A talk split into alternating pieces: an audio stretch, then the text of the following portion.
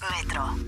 De lunes a viernes, a partir de las 20, abrimos una nueva página del diario de cuarentena.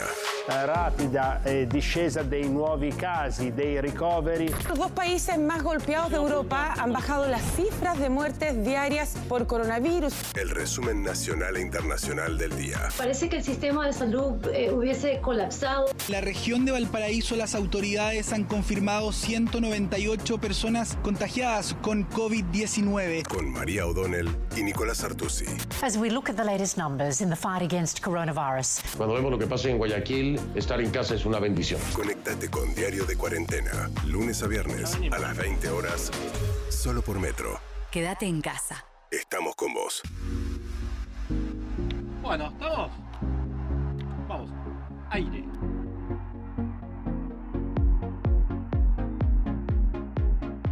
Ocho de la noche, 4 minutos de este jueves 16 de abril del año 2020. Aquí estamos, amigos, con una temperatura en la ciudad de Buenos Aires de 17 grados y la promesa para el próximo lunes de una máxima de 29, con lo cual, aunque estemos en casa, aislados preventivamente, tendremos una suerte de veranito en el otoño en los próximos días. No es una mala noticia, sino todo lo contrario. Nosotros estamos aquí para abrir una nueva página de nuestro diario de cuarentena. Hoy es el día 28 de la cuarentena obligatoria, nuestro programa número 12. Aquí estamos, nuestra página 12, la de hoy.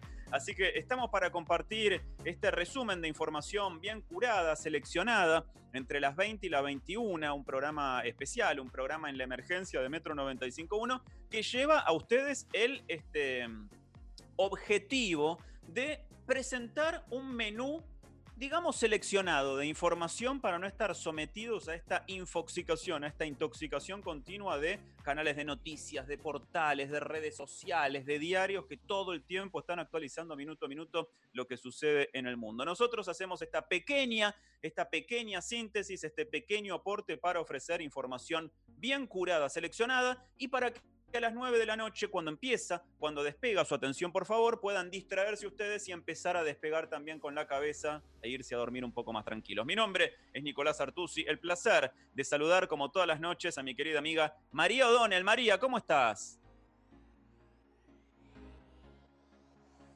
Hola, María.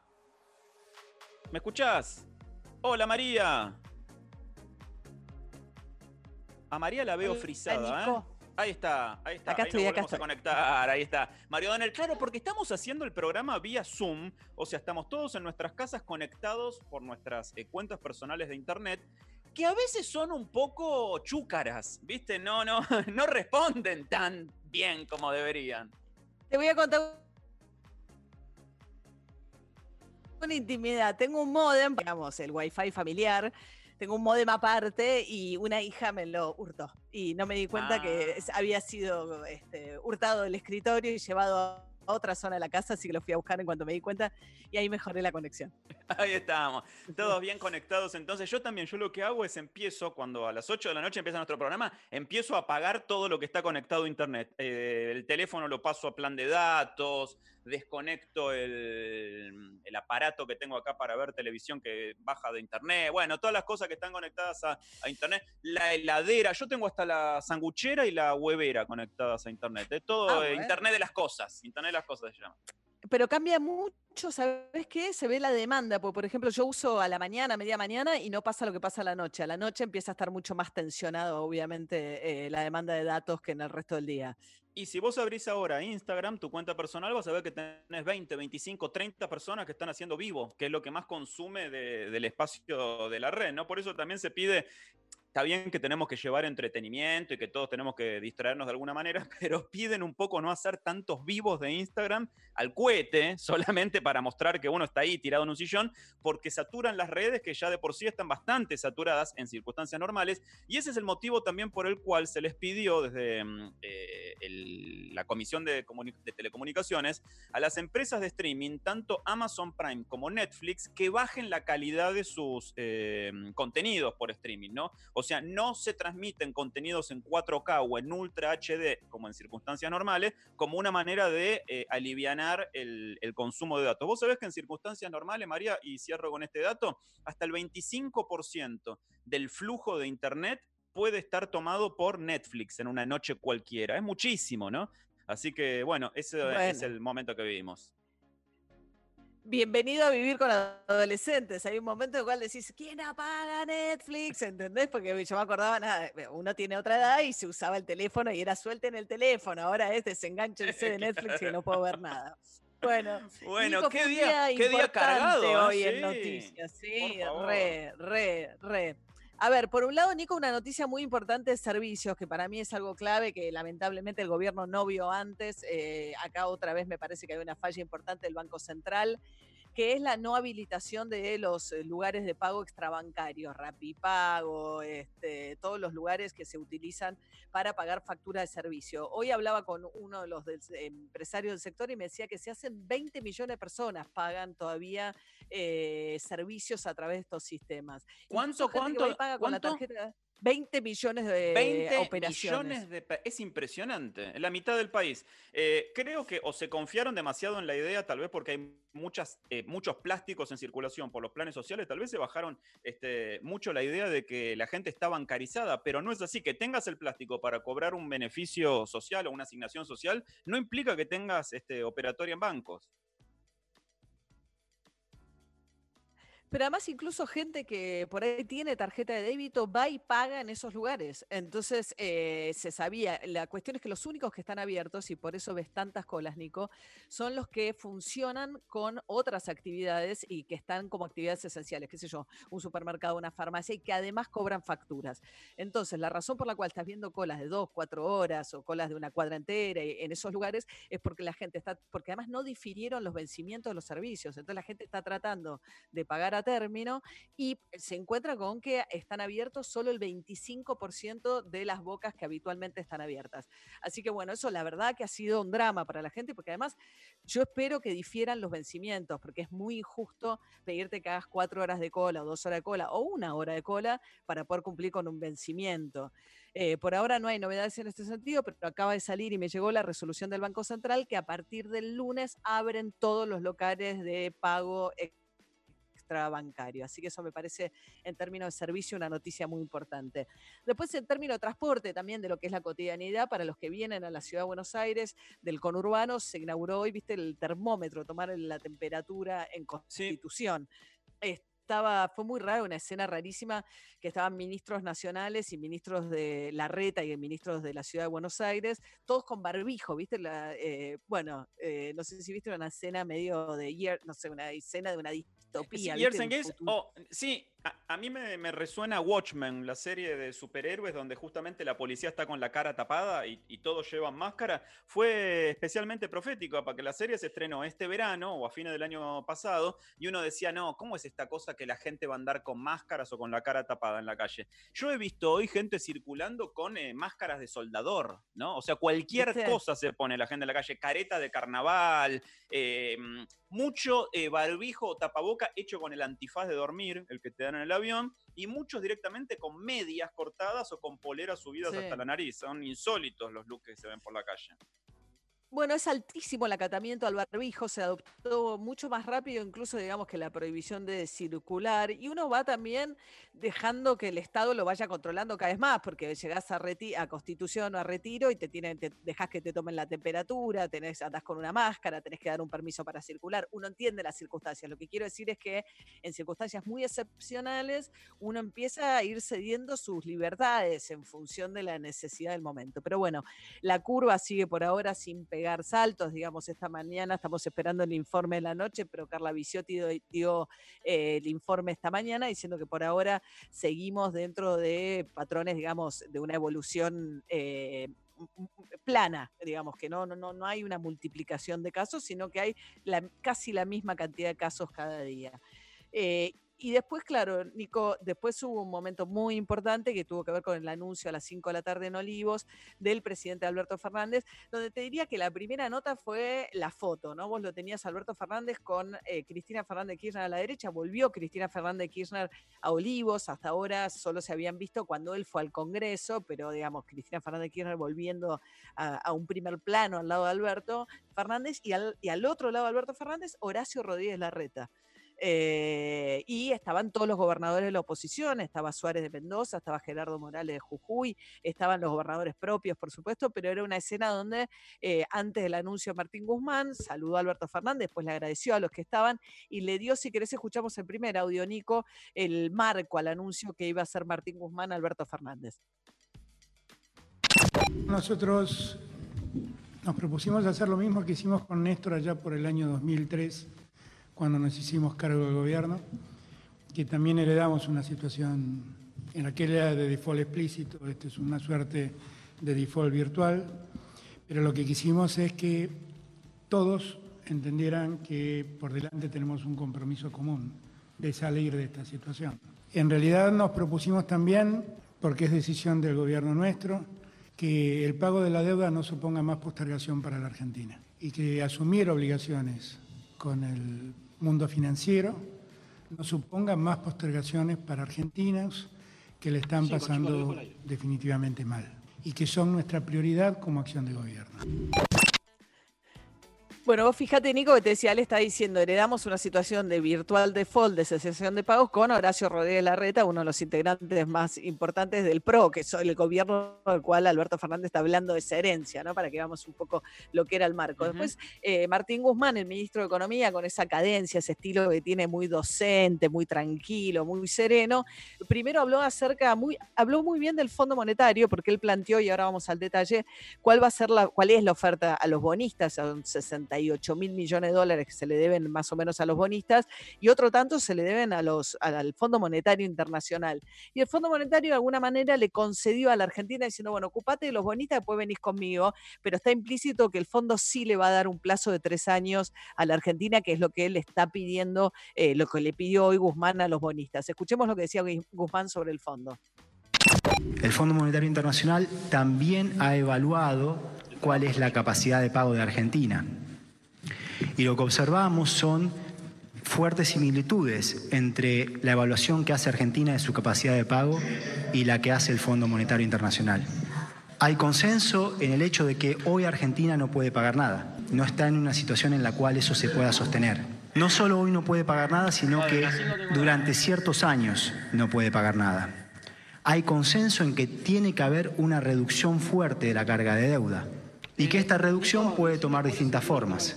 Se puede dar vía una combinación de reducción de capital, reducción de intereses, periodo de gracia y extensión de los vencimientos. Bueno, con ese estilo Guzmán muy explicativo y demás, diciendo, bueno, no estamos en condiciones de pagar nada, no podemos generar superávit fiscal como estamos, necesitamos un periodo de gracia.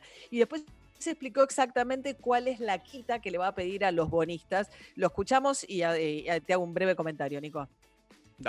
Lo que proponemos es cambiar la estructura de bonos, la estructura de deuda que Argentina tiene actualmente, por otra estructura que implique un periodo de gracia de tres años. O sea, Argentina no pagaría nada durante los años 2020, 2021 y 2022.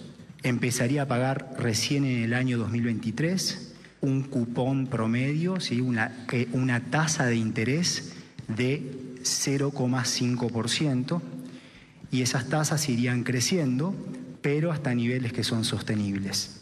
La tasa del cupón promedio, el interés promedio que Argentina pagaría bajo esta propuesta es de 2,33%. La propuesta entonces conlleva una mayor reducción de intereses que de capital. A ver, Nico, hay distintos bonos, ¿no? Dentro de todos los que Argentina quiere canjear por estos nuevos bonos que tendrían estos tres años de gracia. Básicamente, te diría que fue un poco menos agresiva de lo que esperaba el mercado, en el sentido de que el, recorte más grande viene sobre intereses. Lo que Argentina dice, te voy a empezar pagando muy poquito intereses.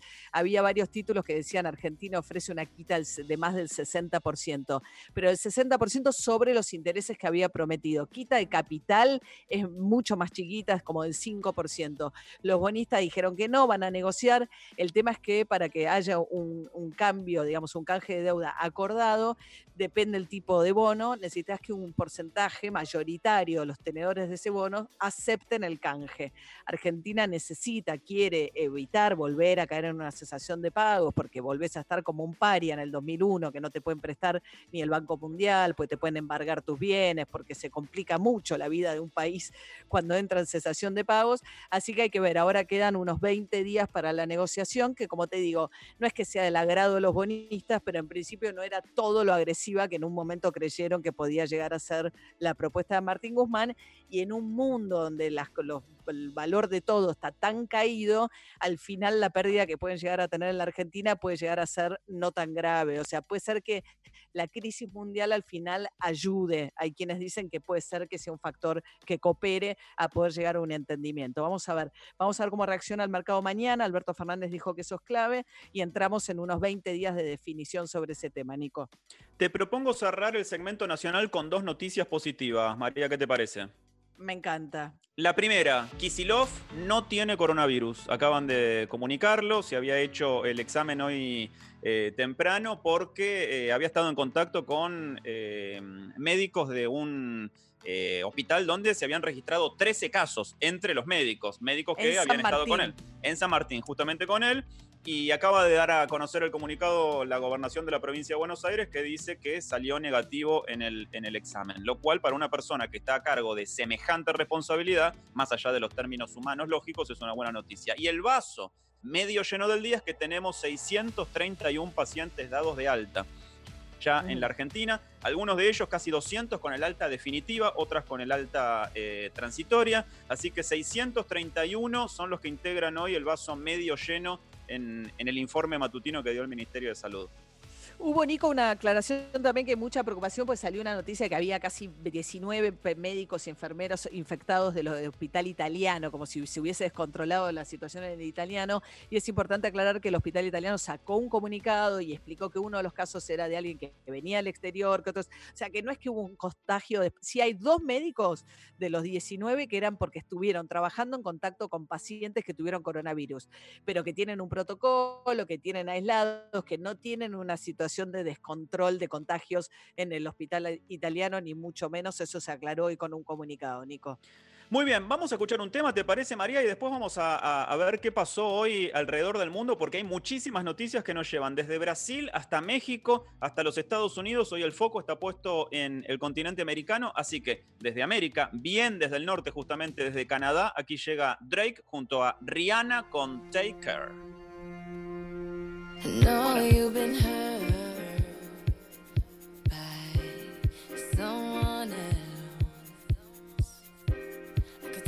By the way you carry yourself.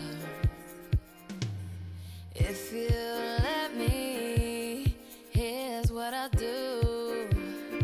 I'll take care of you.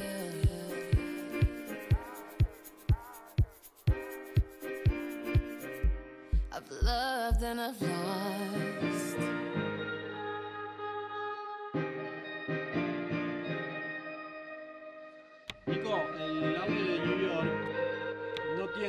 Efecto de, de salida. Así que cuando vos te quieras subir. I've asked about you and they told me things, but my mind didn't change. and I still feel the same. What's a life with no fun? Please don't be so ashamed. I've had mine, you've had yours. We both know, we know they won't get you like I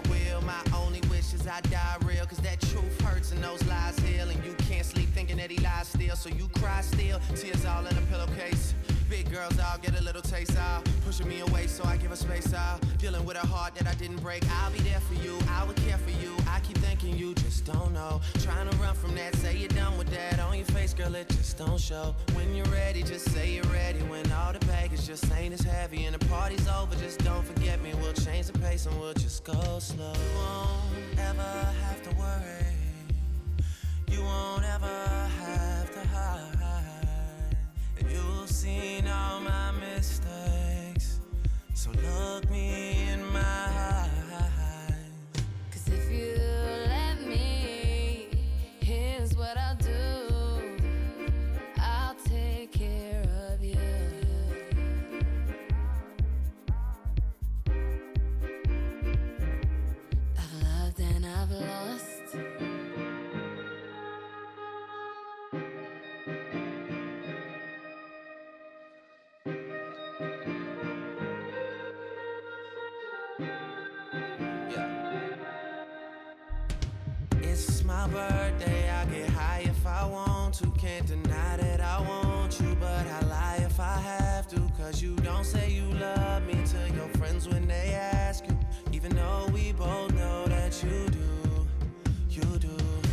Time been in love, one time. You and all your girls in the club one time. Also convinced that you're following your heart, cause your mind don't control what it does sometimes. We all have our nights though. Don't be so ashamed. I've had mine, you've had yours. We both know, we know.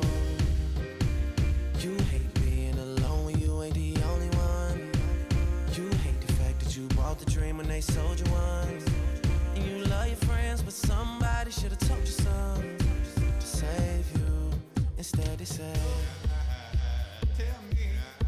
Vamos.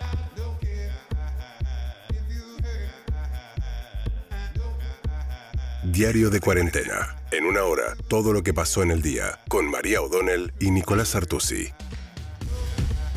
8 de la noche con 24 minutos enfocados en transmitir cosas positivas. María, te digo que en los próximos días vamos a tener jornadas hermosas, así parece, porque van a ser mínimas bastante respetables, 15, 16 grados y máximas de hasta 29 el sábado, el domingo, el lunes, así que vamos a estar, este, aunque no podamos salir de casa, es una linda ocasión para asomar la cabeza por la ventana y si tenés balcón o terraza para salir a disfrutar un poquito del aire fresco. Un poquito. Día poquito. 27 creo que soy, si no estoy mal con la cuenta del... Eh, 28, del- hoy es día 28. 28. Así que sí, le jugamos al 28, que es los cerros, ¿eh? en la quiniela, por si alguien está eh, interesado en saberlo. Che, pasan por aquí Drake y Rihanna juntos eh, para hacer este tema Take Care. Y nos metemos de lleno en el resumen internacional porque Donald Trump, el presidente de los Estados Unidos, enfocamos primero en Estados Unidos, venimos de norte a sur, Donald Trump aseguró que el pico de nuevos casos ya quedó atrás y recomendó a los gobernadores salir de la cuarentena. Es impresionante primero el negacionismo de Trump y ahora el triunfalismo, ¿no? Que parece ser un poco acelerado, definitivamente acelerado, porque si bien es cierto que en Nueva York eh, es el, el primer día en 10 días eh, eh, en el cual eh, baja la cantidad de víctimas, el gobernador del estado, Andrew Cuomo, en lo que ya se sugiere como o se insinúa como la madre de todas las batallas, dijo, no, ¿qué salir de la cuarentena? En Nueva York vamos a tener cuarentena hasta el 15 de mayo, o sea, un mes más contando desde hoy, ¿no? Que es mucho tiempo, un mes más. Acordémonos que Emmanuel Macron en Francia dijo hasta el 11 de mayo, en Nueva York dicen hasta el 15, ayer en Londres dijeron probablemente hasta fines de mayo, así que se va extendiendo en el tiempo mientras algunos otros países del mundo, como Alemania y Dinamarca, empiezan a aflojar la cuarentena. De hecho, reabrieron las escuelas en Dinamarca y creo que es este de los países occidentales el primero que, que vuelve a llevar a los niños a, a clases. Así que, si te parece, escuchamos al gobernador de Nueva York, Andrew Cuomo. Dale. New York pause has worked. The close down has worked. That's how we controlled the beast. That's how we got it down to 0.9. However, we're not there yet. We're just at 0.9. Again, Wuhan got down to 0.3. So we have to continue doing what we're doing. Uh, I'd like to see that infection rate get down even more. The New York pause policies, the close down policies, will Bueno, be tenemos que continuar extended con lo que in coordination haciendo. with other states to May 15th. Las políticas del estado de Nueva York serán extendidas. Bueno, justo no se llegó a escuchar la parte en la que anunciaba la fecha, que es el 15 de mayo. Hay una noticia positiva que tiene que ver con Nueva York justamente, y es que en las últimas 24 horas se registraron 606 muertos. No hay nada positivo en eso, cada, cada número eh, es una vida humana. Lo positivo es que la cifra más baja es la cifra más baja en 10 días y que efectivamente después de la tremenda crisis que vivió Nueva York, parece que se está por lo menos estabilizando la situación eh, y ahí el gobernador Cuomo dice, bueno, esto no hay que cantar victoria todavía, a diferencia de lo que piensa Claro. Trump, tenemos por lo menos un mes más de cuarentena. Totalmente. Dice, no, no llegamos al objetivo todavía, ¿no? Un poco Sí. también Ginés González García el, el otro día decía, no es que estamos bien, estamos mejor que otros, dijo. ¿No? Bueno, claro, bueno, son, no es- eso. Sí. Son maneras de, de- de ver las cosas. Mientras tanto, un poco más al norte, en Michigan, eh, más al norte del estado de Nueva York, Michigan, que está, es fronterizo con Canadá, eh, sucedió algo eh, insólito, pero que demuestra cómo es el sentir muchas veces del interior de los Estados Unidos, de eso que sucede entre las dos costas, entre Nueva York y Los Ángeles. Si quieren, escuchamos el audio y les contamos de qué se trata. Ambiente, Nico. sonido ambiente Sí.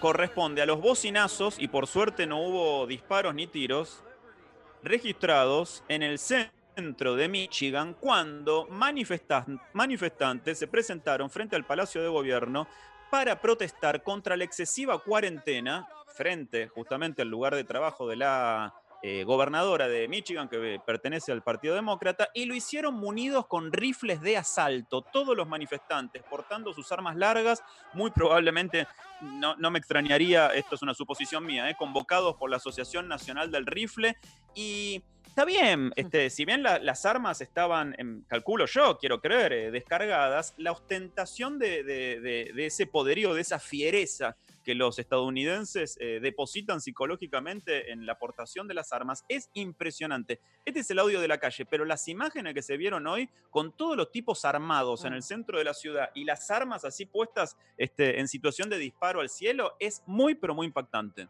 Bueno, tiene mucho que ver con algo muy enraizado, ¿no? La cultura norteamericana, que es como la libertad individual. Entonces, la li- libertad individual que incluye eh, para todo ese sector la idea de la libertad de defenderse, de comprar sus propias armas, de transitar, la idea de hay toda una resistencia de ese movimiento a que el Estado te tenga, que te, te- sea capaz de decirte estás obligado a quedarte dentro de tu casa, ¿viste? Es eso también. Está, está- Dejamos por medio minuto América, nos vamos a Italia, porque ahí también parece haberse estabilizado un poco la situación. Es cierto que hay más contagios, pero hay menos víctimas fatales, y eso se entiende por lo menos como eh, una noticia positiva. Escuchemos.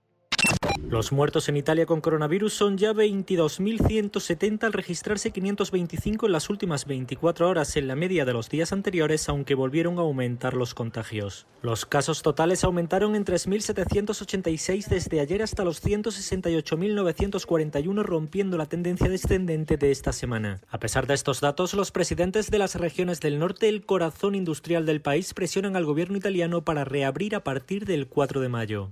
Los responsables de las regiones Lombarda y Véneta defienden que no se puede mantener paralizada la economía indefinidamente y piden la reapertura de la actividad productiva aunque garantizando la salud de los ciudadanos. Bueno, los que suelen encontrar explicaciones economicistas en todo dicen que no es casual que eh, la, la gran pandemia o el foco de la pandemia en Italia haya tenido lugar en el norte, el norte que es el motor industrial de Italia, lugar donde justamente las empresas tienen eh, más poder que, que el gobierno y donde justamente más tiempo se tardó en eh, em, tomar medidas estrictas eh, con respecto a parar las empresas, a que la gente deje de salir a la calle, cerrar los negocios y demás. Hay dos lecturas que se enfocan en el norte de Italia. Una, la, la sociológica, digamos, que es la que enfoca en la edad avanzada de la población, y otra, la economicista, que dice, bueno, pasó que eh, se impuso primero esta idea que todavía es compartida y, y estudiada por muchos líderes, de decir, bueno, no paremos el país o no paremos la ciudad porque la economía tiene que seguir y cuando esto termine va a haber que reactivar de alguna manera. Sí, hay un tema también en Italia y también en España, Nico, que eh, se va a ir develando con datos más precisos con el tiempo, pero hay mucho ocultamiento de lo que pasó en los geriátricos. Hubo situaciones muy dramáticas en los geriátricos, Tremendo. Eh, tanto en Italia como en España. Es para estar el ar- alerta también en la Argentina. El otro día, Eugenio Semino, el defensor de la tercera edad, decía que hay 150.000 personas en geriátricos en la Argentina eh, y hay que prestarle muchísima atención porque además ha pasado incluso que el personal, el personal se hace abandono del lugar digo, y, además como muchos de esos casos no son este, después testeados, no les hacen autopsias, eh, no figuran tampoco en las estadísticas, entonces está muy eh, su- subestimado lo que pasó realmente en geriátricos tanto en Italia como en España, hay que estar muy atentos. Bueno, y la última, todo el mundo, la pregunta que se hace es ¿cuándo termina esto? En México arriesgan una respuesta. El subsecretario de Salud dice que el fin de la pandemia va a llegar con los finales de junio, el 25 de junio. Escuchen. Hay un intervalo de fechas posibles para eh, el pico máximo de la, de la intensidad de transmisión, de la curva epidémica, del ACME, y estas oscilan entre el 8 y el 10 de mayo. Y eso nos lleva además a la duración de la epidemia. Y aquí dejo en claro, estamos proyectando este primer ciclo de la epidemia. El primer ciclo de la epidemia se puede proyectar que se extendería hasta eh, agotar eh, cerca del 95% de los casos esperados el 25 de junio y como suele pasar en todas las epidemias, con un hilo, una No, no, no. cola, una eh, continuidad de la epidemia ya con una transmisión muy baja que se extiende por varias semanas más. Bueno, María, México. Empezó antes, ¿no, Nico? Empezó antes, por eso están también calculando que el pico va a ser anterior. Pero recordemos que acá se supone que el pico ahora, la idea es que se postergó, que en junio estaría recién empezando el pico en la Argentina. Tenemos, Nico, las cifras del día de hoy, este, el parte, si querés. Por favor. Se confirmaron 98 casos nuevos, dice el parte. Ayer eran más de 100, o sea que es un poco menos que ayer, eh, pero sigue, digamos, muy parejo. Los cambios no son muy significativos. Hay siete personas que fallecieron. Ayer habían sido tres, pero hubo momentos también de más de 10. Son todos hombres, tres de ellos, mira, uno de 54 años, uno de 79 y uno de 92, los tres de la provincia de Buenos Aires. Falleció una persona en Mendoza, también de 85 años, y otros dos hombres muy mayores en la ciudad de Buenos Aires, de 95 años y de 86. Eh, son todos hombres, ¿eh? todos hombres, siete nuevas muertes con perfiles, salvo el de 54 años, que es difícil de saber si te- tenía algunas otras enfermedades porque no lo aclara, pero digamos muy dentro de lo que es el perfil promedio de lo que son la población de mayor riesgo ¿no? dentro del coronavirus. Me enfoco en el mensaje que envió Ani por Twitter y dice, ustedes son mi único medio de información. Agotan los noticieros. Gracias por hacer este programa, gracias por hacer Diario de Cuarentena. Ese es el objetivo inicial, concentrar en una hora y pensar también, eh, enfocarnos en, en, eh, más allá del escándalo, la noticia o la búsqueda de la primicia o el último momento, pensar un poco. Y por eso estamos en línea con un doctor en microbiología, que es investigador asociado en epidemiología de la Escuela de Medicina de la Universidad de Yale. Impresionante el logro académico. Lo más interesante es que, bueno, eh, esta es una enfermedad aparentemente, ¿no? Derivada de los animales a los humanos. A ver qué podemos aprender de esto. Se llama Arnau Casanova Mazana. Arnau, aquí María y Nico te saludan. ¿Cómo estás? Muy bien, gracias por invitarme. Bienvenido. La verdad que estamos este, eh, admirados por tus logros académicos y queremos saber eso. Primero, si está confirmado definitivamente que esta fue una enfermedad que saltó de los animales a los humanos y en segundo caso, ¿qué, qué nos puede enseñar esta experiencia? Bueno, sabemos bastante seguro que es una enfermedad que, eh, tiene origen animal, es lo que llamamos una, enfermedad zoonótica. Hay muchísimas enfermedades que tienen orígenes en animales y parece que el coronavirus también se originó probablemente inicialmente en murciélagos, que es lo que, ha ido, lo que se ha ido viendo a partir del material genético secuenciado. am, y lo que no está claro aún es cuál fue el animal intermedio. Seguramente no fue un paso directo de un murciélago a un, humano, sino que hubo algún animal ah, intermedio, pueda ser un cerdo o algún animal doméstico que, que actuase como de, de intermediario. Lo que pasa es que no, no tenemos material genético de este animal, por lo tanto no se puede confirmar aún. Hubo en un momento la suposición que podía ser los pangolines, ah, pero luego se vio que, que no era el caso. Arnau, eh, entonces ustedes desestiman por completo, digamos, lo que cada tanto sugiere Donald Trump, que en las últimas horas volvió a hacerlo, la idea de que esto se cree es un virus creado en un laboratorio de China. No, no, no, eso es una absurdidad completamente absurda, no tiene ninguna base científica, no hay, no hay por dónde cogerlo. Ahora, vos planteabas, uno tiene el recuerdo por ahí de la gripe aviar, ¿no? Que esa, eh, las últimas gripes, la gripe común, la, la gripe que circula eh, todos los años, eh, ¿qué origen tiene? Ah, pues también es un tema de debate. Ah, las gripes son un conjunto de, de diferentes, de diferentes virus y algunos también tienen origen animal. Ah, la aviar fue, fue en, en- en- en- pollos, probablemente en la zona de Hong Kong. Ah, también se sabe que hay algunas gripes que tienen origen en, en- en cerdos. Ah, hay muchísimos virus que, que- que circulan normalmente en animales. Muchos de ellos no les causan ninguna enfermedad, simplemente son ah, residentes habituales de su, ah, forman parte de su microbiota. Am, y bueno, en algunos momentos algunos adquieren mutaciones que por simplemente son mutaciones aleatorias que pueden permitirles hacer, bueno, pasar a ser infecciosos en humanos. Y es el- lo que ha pasado con el coronavirus, lo que pasó en su momento con la gripe aviar y con lo que ha pasado con muchísimas otras enfermedades durante la, la historia de la humanidad. Ah, como fue, por ejemplo, también la peste bubónica en su momento, por ejemplo. Claro. eh, ahora, eh, ayúdanos a entender esto, eh, Arnau, que una enfermedad eh, tenga su origen en los animales y de ahí pase a los humanos, ¿mejora o empeora las probabilidades de encontrar una cura? Ah, no necesariamente, no es algo que tenga que ver el hecho de que su origen sea animal o humano. Ah, simplemente el tema es que si, la enfermedad es una enfermedad animal, lo que suele pasar muchas veces con muchas enfermedades, por ejemplo, qué sé yo, la, la toxoplasmosis o la leptospirosis, son enfermedades que el reservorio es animal y uno precisa un contacto muy directo con el animal para poder enfermarse, la brucelosis, por ejemplo, también. Entonces, en el momento en que se reduce el contacto animal y gracias a, a las mejoras tecnológicas y científicas, pues la mayoría de la gente no tiene contacto directo con los animales, pues se reduce muchísimo la incidencia de estas enfermedades. Ah, pero hay algunas enfermedades, como el coronavirus, por ejemplo, que lo que pasó es que, a pesar de ser una, enfermedad de origen animal, ah, el virus ha adquirido la capacidad de, de transmitirse de humano a humano. Por lo tanto, ahora ya no es necesario que haya un animal que esté continuamente funcionando como lo que llamamos un reservorio, reproduciéndose en el animal y pasando al humano. Simplemente lo que pasa es que nos infectamos de humano a humano y eso, pues evidentemente lo hace muchísimo más peligroso, ah, porque Ah. humanos estamos mucho más en contacto con otras personas que con animales.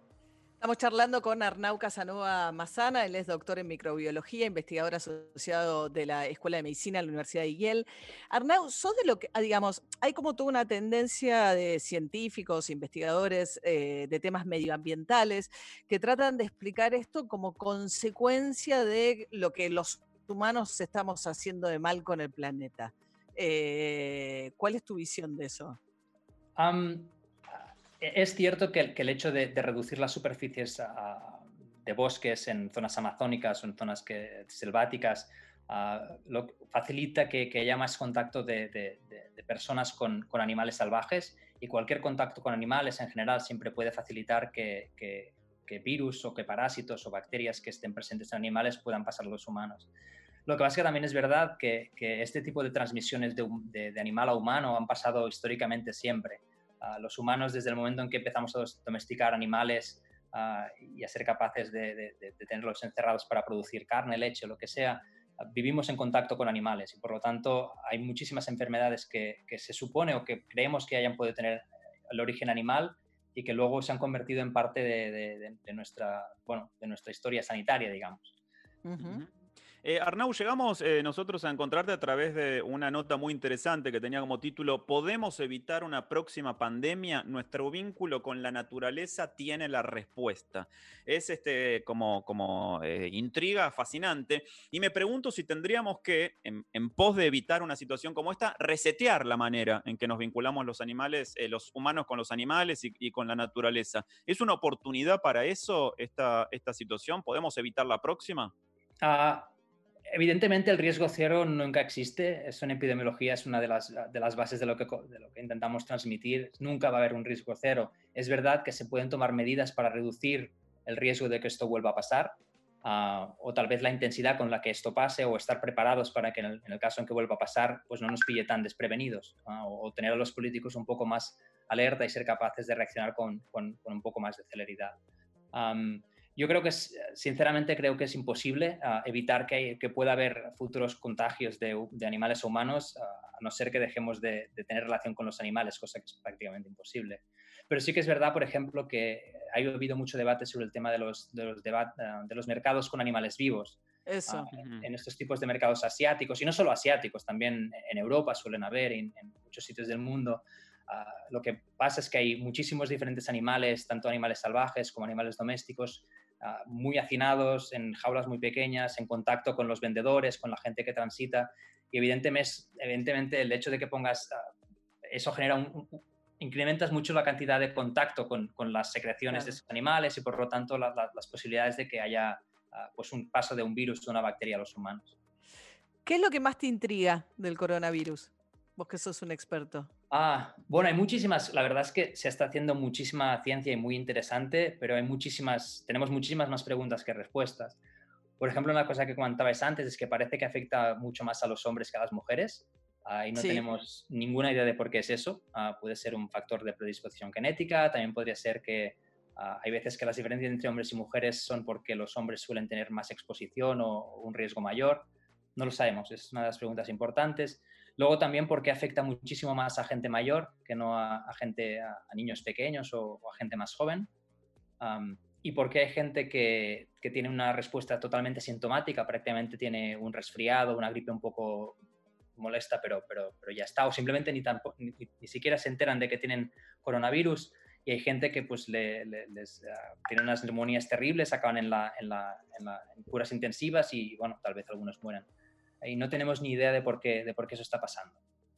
Qué interesante, claro. Es eh, fascinante. Seguramente vamos a aprender mucho de todo esto. Eh, realmente eh, te escuchamos con muchísimo interés, Arnau. Te mandamos un saludo muy grande desde Buenos Aires. Te queremos agradecer estos minutos y un poco el objetivo que tenemos es pensar, ¿no? Y, y la verdad es que hay tantas ideas sobre la mesa que, que, tanto desde el punto de vista no solo ya de la medicina, sino también de la filosofía, la política, la economía, todas las disciplinas del saber humano prácticamente están tratando de entender qué nos pasa y hacia dónde vamos. Así que te mandamos un abrazo muy grande. Muchas gracias. Muchas gracias.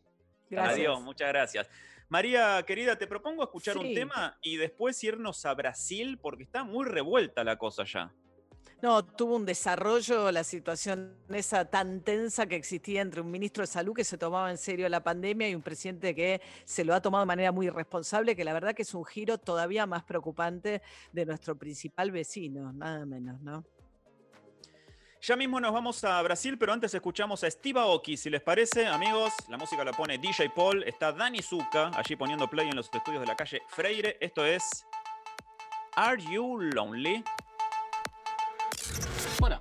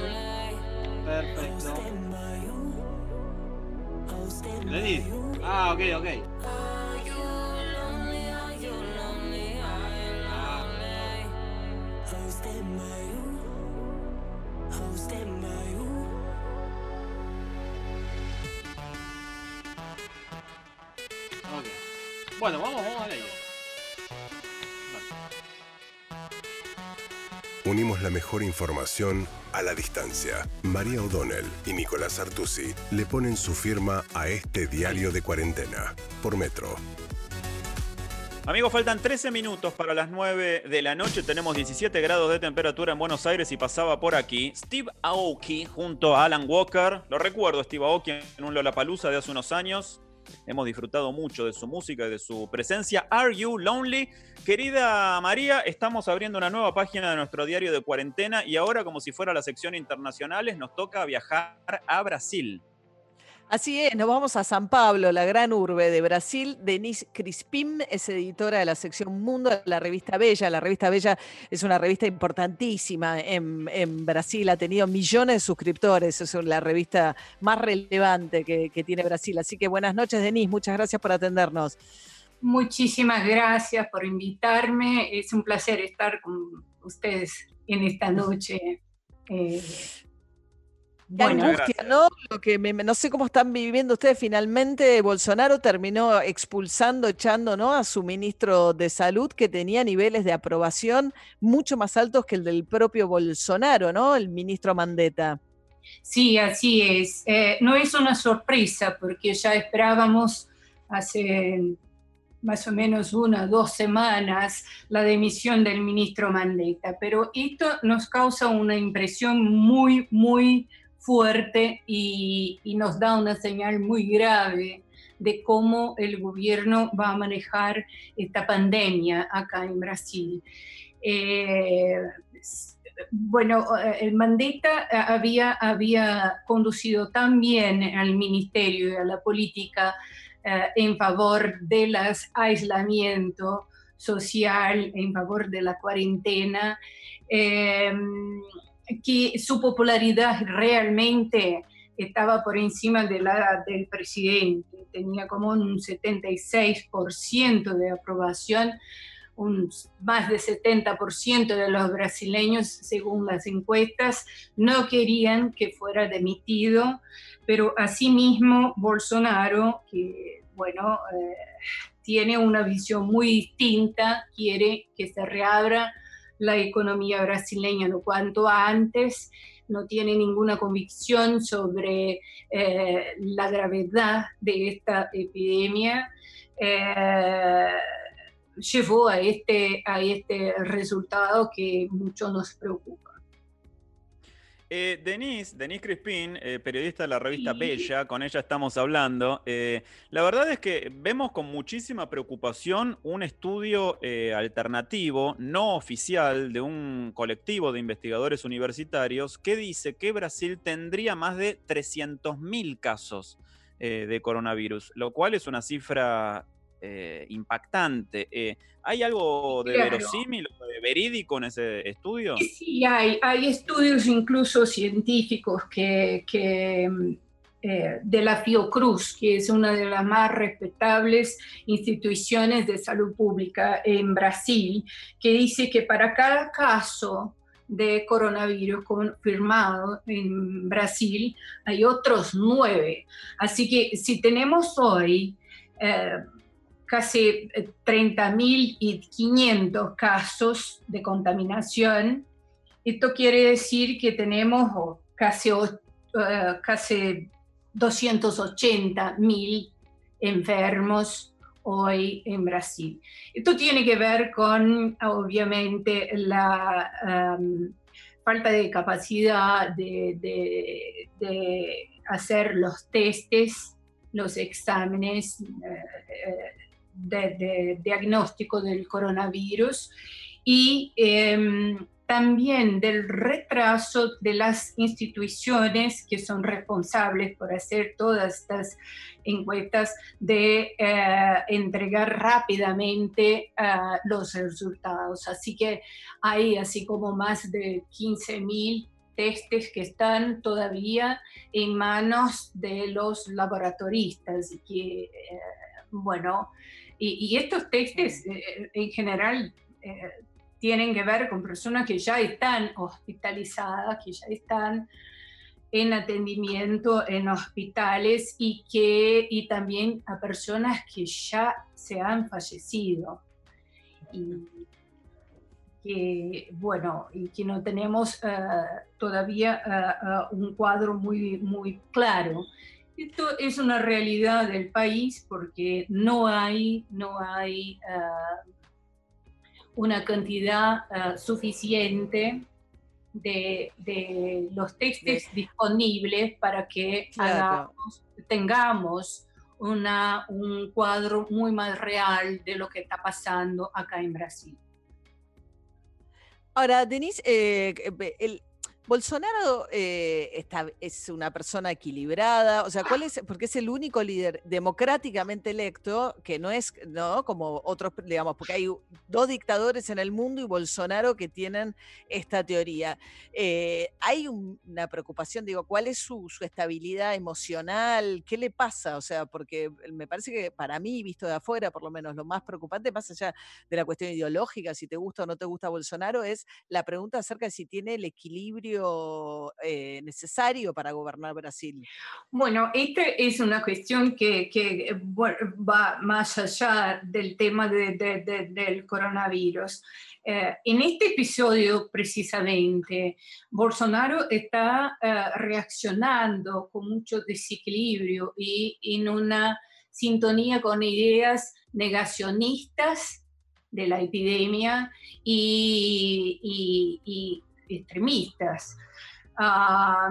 La verdad es que eh, no, no, no, no, en sus declaraciones, en su manera de, acercarse a la prensa, a, los cuadros de oposición, a los parlamentarios, eh, en todos los seguimientos de la sociedad eh, con los cuales él se conecta, es muy claro que eh, reacciona o, eh, por eh, eh, emociones, por, lleva en cuenta lo que piensa, pero también reacciona con base en emociones, en su, su estado emocional. Así que nosotros vemos el, más allá de eso, como un líder que está aislado, eh, no tiene interlocución con el Congreso, especialmente con los líderes del Congreso, con el presidente de la Cámara, Rodrigo Maya, con el presidente de- de- del Senado, David Alcolumbre, que está en eh, eh, permanente pelea con la Suprema Corte, que está en pelea total con los medios de comunicación. Sí. Y ahora, además, con, con todo este, este episodio de la, de la epidemia, está también en una lucha contra los gobernadores, Claro. Claro. especialmente el de San Paulo y del Río de, de Janeiro. Esa, esa es la que- impresión, sí, sí, Denise, esa es la impresión que se tiene de afuera por lo que recibimos, ¿no? Por un lado, esto que vos contás acerca de su este, desorden emocional o de su reacción emocional ante una crisis gravísima y también que está aislado, bloqueado ya con este eh, muy poco apoyo eh, con el resto, comparando con el, el resto de las fuerzas políticas de Brasil. Denise, te mandamos un saludo grande desde Buenos Aires. Muchas Muchísimas gracias. gracias. Muchas gracias, súper amable. Sí, muy am- ¿Cómo, ¿Cómo hablas tan bien español? Es lo único que me, me da una duda. ¿Por qué? Porque viví en Buenos Aires, Ah, eh, fui corresponsal en Buenos Aires en los 90 y, y Ah. cómo seguía todos los temas desde Brasilia, del Mercosur, de las relaciones bilaterales. Claro, vivió acá, vivió acá. Claro, bueno, era casi beso enorme. Me quedó un poquito de acento. De, Qué bueno. Mucha- muchas gracias, Denise. Un, un saludo grande. Muchas gracias. Muy amable, saludos. Muchas gracias, eh, Denise. eh, Crispin, me intrigaba porque habla muy bien en español, pero no tiene el tono del acento hispánico que tienen muchos corresponsales extranjeros cuando hablan en castellano, ¿viste? Sí, y no tenía el sotaki del brasilero, ¿viste? Hablando. Eso tampoco. Bueno, Bueno. María, estamos a tres ¿Qué? minutos de las 9 de la noche, ya casi estamos terminando esta edición de Diario de Cuarentena, día 28 del aislamiento. Todo pasa, ¿eh? es impresionante, ya tenemos casi un mes de aislamiento, así que eh, la verdad es que todo pasa y esto también va a pasar. Tal cual, Nico. Recordemos a modo de servicio, me parece importante, no vayan mañana a pagar eh, si pueden, evitarlo, no vayan mañana a hacer cola, los rapipagos, etcétera, los que estén abiertos, porque el lunes ya van a estar todos abiertos. Así que el lunes, hoy están funcionando el 25%, a partir del lunes van a tener muchos más lugares para ir a pagar sus cuentas. Les recomiendo, les aconsejo que si pueden evitar mañana no vayan, esto ya es información del Banco Central. Y por otra parte, Nico, eh, reiteramos, ¿no? Hoy 98 nuevos casos confirmados y 7 fallecidos dentro de una curva que sigue teniendo, digamos, eh, la misma dinámica. No se ve un- una nueva eh, dinámica en lo que es la curva de casos en la Argentina todavía. Recién Denis nos hablaba del aislamiento de Jair Bolsonaro, Isolation, justamente. ¿Te acordás del clásico de John Lennon? Aislamiento, Isolation. Bueno, vos sabés que Jeff Beck, el legendario guitarrista y dos veces miembro del Salón de la Fama del Rock and Roll, se juntó con un tal, a ver si te suena, Johnny Depp. ¿Lo tenés? Ah, bueno, sí. Bueno, ahí está. Y este, hicieron una canción, una reinterpretación del clásico de John Lennon, Isolation, justamente, que lo lanzan ahora por streaming y me parece ya desde el título muy oportuno eh, en este momento en el cual todos estamos aislados y esperando volver a encontrarnos. Así que ya empiezan a llegar los aplausos de las 9 de la noche. Si te parece, María, con este cierre de música eh, a propósito del aislamiento y la cuarentena, nos despedimos hasta mañana. Y como siempre, nos vamos con el aplauso que representa el agradecimiento a todos los que están prestando los servicios esenciales que son tan importantes y el aplauso que compartimos y este diario cuarentena, Nico, que nos reencontrará en el día de mañana. Claro que sí. Un beso grande, María. Gracias. Beso, Hasta Nico. mañana. Ahí nos vamos, amigos. Escuchamos a Jeff Beck, Johnny Depp, pero ustedes no se desconecten de Metro porque después de algunos minutos llega su atención, por favor, como siempre, hasta las 22. Escuchen. People say we got it made. Fuera, chicos. Don't they know we're so afraid? Isolation. We're afraid to be alone. Everybody got to have a home. Hasta mañana. Isolation. ¿Y dónde está? Yo he estado descorchando algo. Trying to change the whole wide world.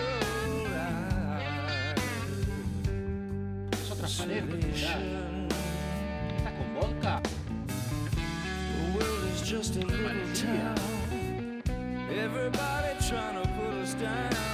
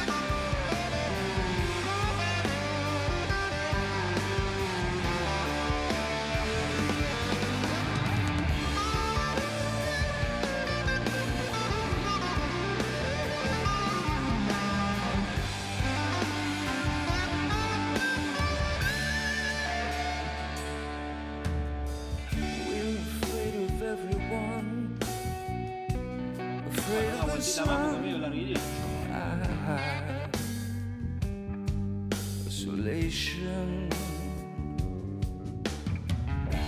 The sun will never disappear,